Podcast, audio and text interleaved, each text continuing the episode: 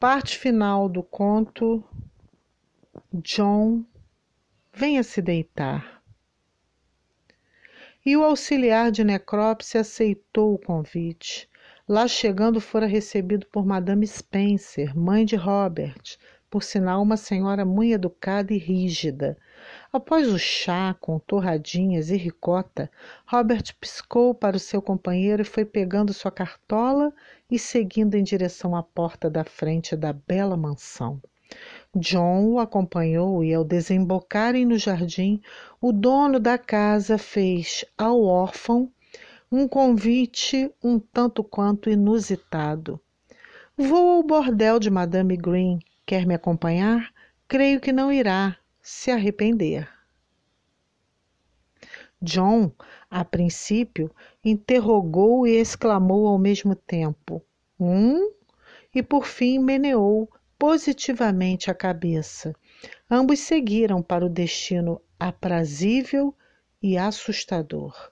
O estabelecimento comercial funcionava na Malplaquet House, mansão em Londres que fora terminada em 1742. Ao chegar, Robert foi louvado por todas as anfitriãs que transitavam pelo belo edifício, porém, uma, em especial, chamou a sua atenção: Anne. Anne estava vestida de branco e quase não sorria. Tinha uns vinte anos e seus seios pequenos se perdiam no vestido.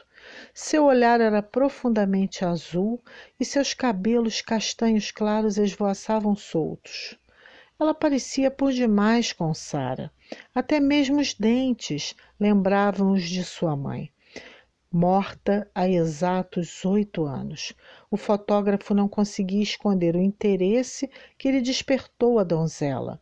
Ela estava sentada junto a uma lareira e tremia de frio. John se aproximou da dama e disse: Está com frio? A moça inclinou a cabeça para cima e nada respondeu.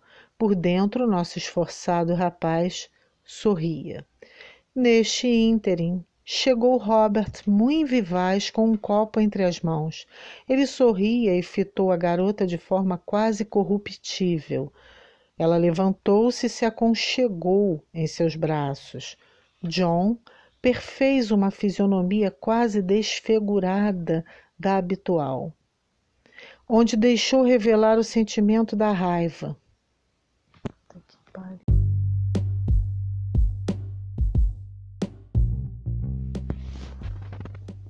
Parte final do conto: John, venha se deitar.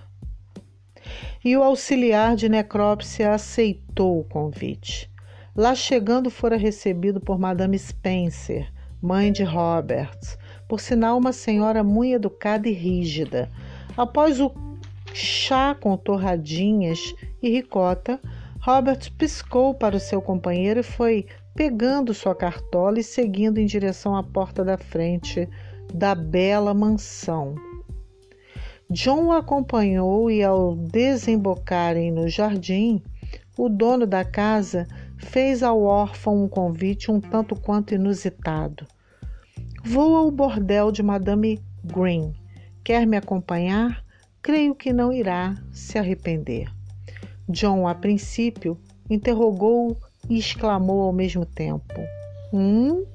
E por fim meneou positivamente a cabeça. Ambos seguiram para o destino aprazível e assustador. O estabelecimento comercial funcionava na Malplaquet House, mansão em Londres que fora terminada em 1742. Ao chegar, Robert foi louvado por todas as anfitriãs que transitavam pelo belo edifício. Porém, uma em especial chamou a sua atenção. Anne.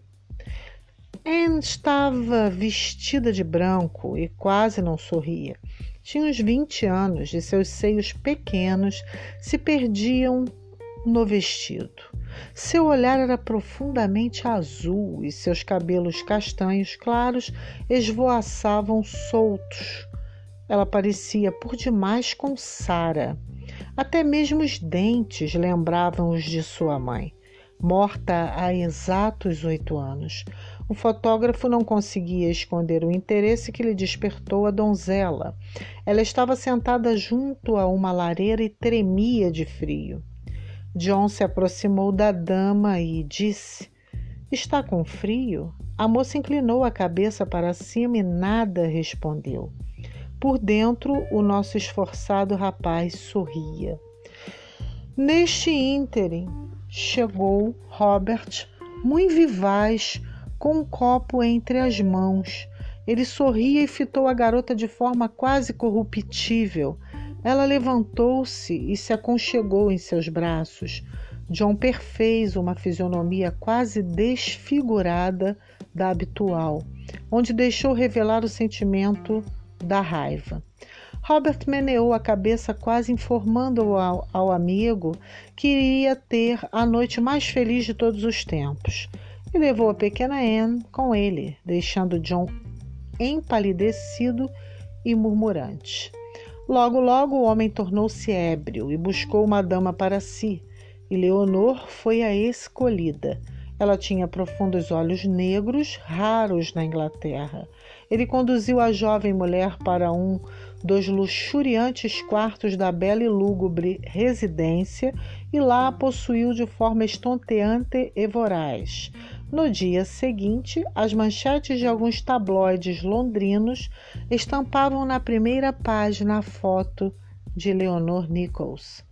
Ela havia sido encontrada morta e mutilada na noite de 31 de agosto de 1888. John comprou um jornal e seguiu bem rápido para casa. Ele ansiava por descanso, pois estava visivelmente abatido naquele dia 1 de setembro do corrente.